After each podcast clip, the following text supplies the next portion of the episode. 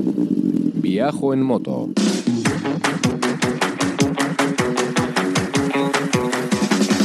Un podcast de viajes, de aventura, de lugares lejanos o no tanto, y de grandes viajeros o no tan grandes. Hola estimada chavalería, aquí comienza Viajo en Moto, el programa de los viajes en moto. Con Roberto Naveiras. Con traje de geisha en Asturias, en el norte de la península ibérica. Hablamos de viajes en moto, viajes en camión, viajes en furgoneta y mil cosas más. Viajoenmoto.com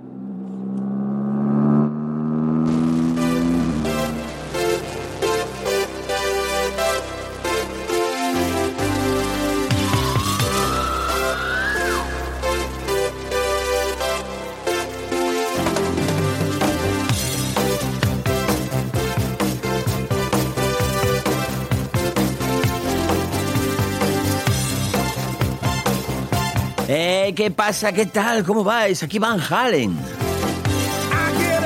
Bueno, Van Halen no, aquí Roberto Naveiras desde Grandes de Salime en el norte de España. Es el norte, pero no es el norte más al norte. Hay más norte, más allá de este norte. Como el horizonte. ¿eh? Que tienes el horizonte y llegas a ese horizonte y tienes otro, sigues hacia el norte, otro horizonte, otro horizonte. No, no es lo mismo porque cuando llegas al norte del horizonte, al más norte, luego empiezas a ir hacia el sur, pero el horizonte... ¡Qué lío, ¿no? Me pierdo.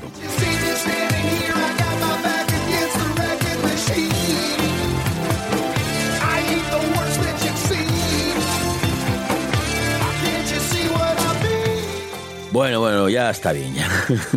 ya está bien de perderse. Os traigo hoy un tema recurrente, un tema que algo de lo que os he hablado ya cienes y cienes de veces.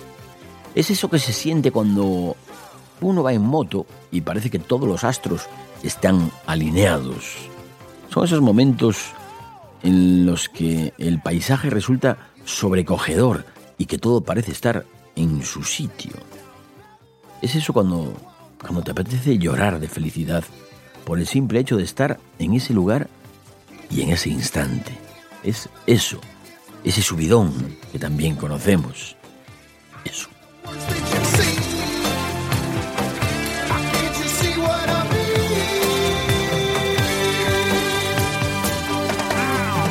Pues que estaba yo el otro día ahí tranquilamente brujuleando por la red de redes, mirando a ver qué mentiras contaba la prensa y qué exageraciones contaban mis amigos cuando me topé con un artículo interesantísimo.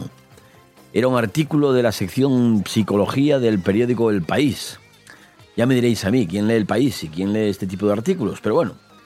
Quien lo escribía era Francesc Miralles, que es psicólogo, y escribía sobre lo bueno que es experimentar este tipo de emociones para la salud mental. Resulta que experimentar una admiración profunda por algo o por alguien parece ser que es buenísimo para el sistema nervioso, un bálsamo, decía él, que mejora la salud mental y que es una fuente de inspiración. Flipa.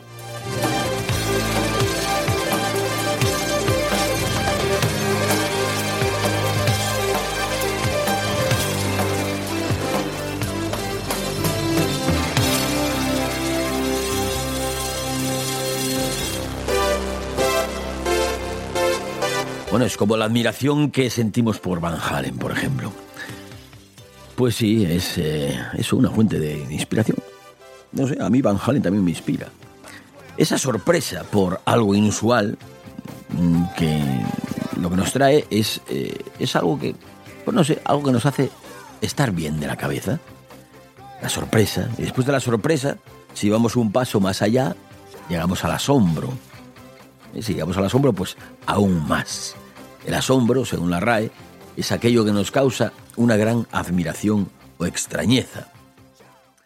Vamos, que estás ahí en la cordillera del Atlas, flipando con un lago muy tranquilo y un pastor que está allí con las cabras y de repente te recorre la espalda un escalofrío y notas que te estás aguantando las ganas de llorar porque lo que sientes y lo que tienes ahí delante te está provocando una admiración inusual.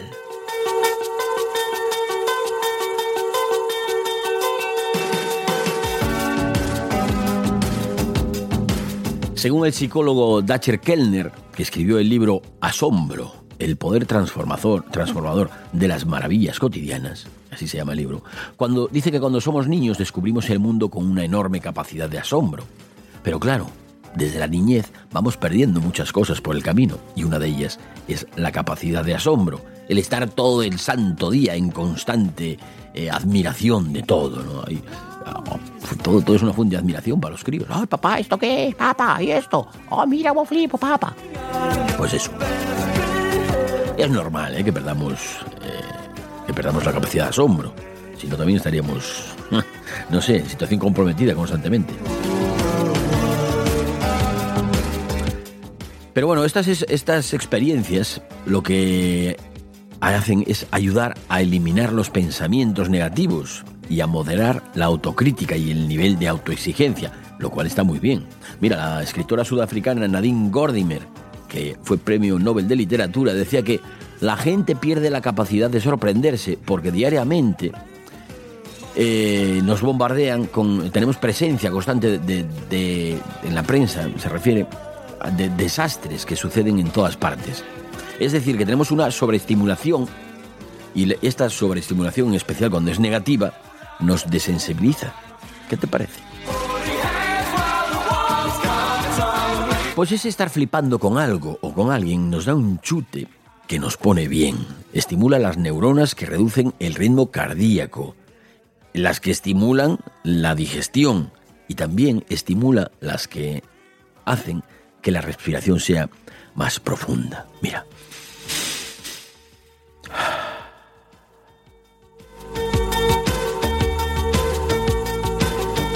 Según Kellner, es la sensación de estar en la presencia de algo grande, lo que hace que eso trascienda a tu comprensión del mundo. te flipas. Te quedas ahí con la boca abierta. ¿Te está gustando este episodio? Hazte fan desde el botón Apoyar del podcast de Nivos. Elige tu aportación y podrás escuchar este y el resto de sus episodios extra. Además, ayudarás a su productor a seguir creando contenido con la misma pasión y dedicación.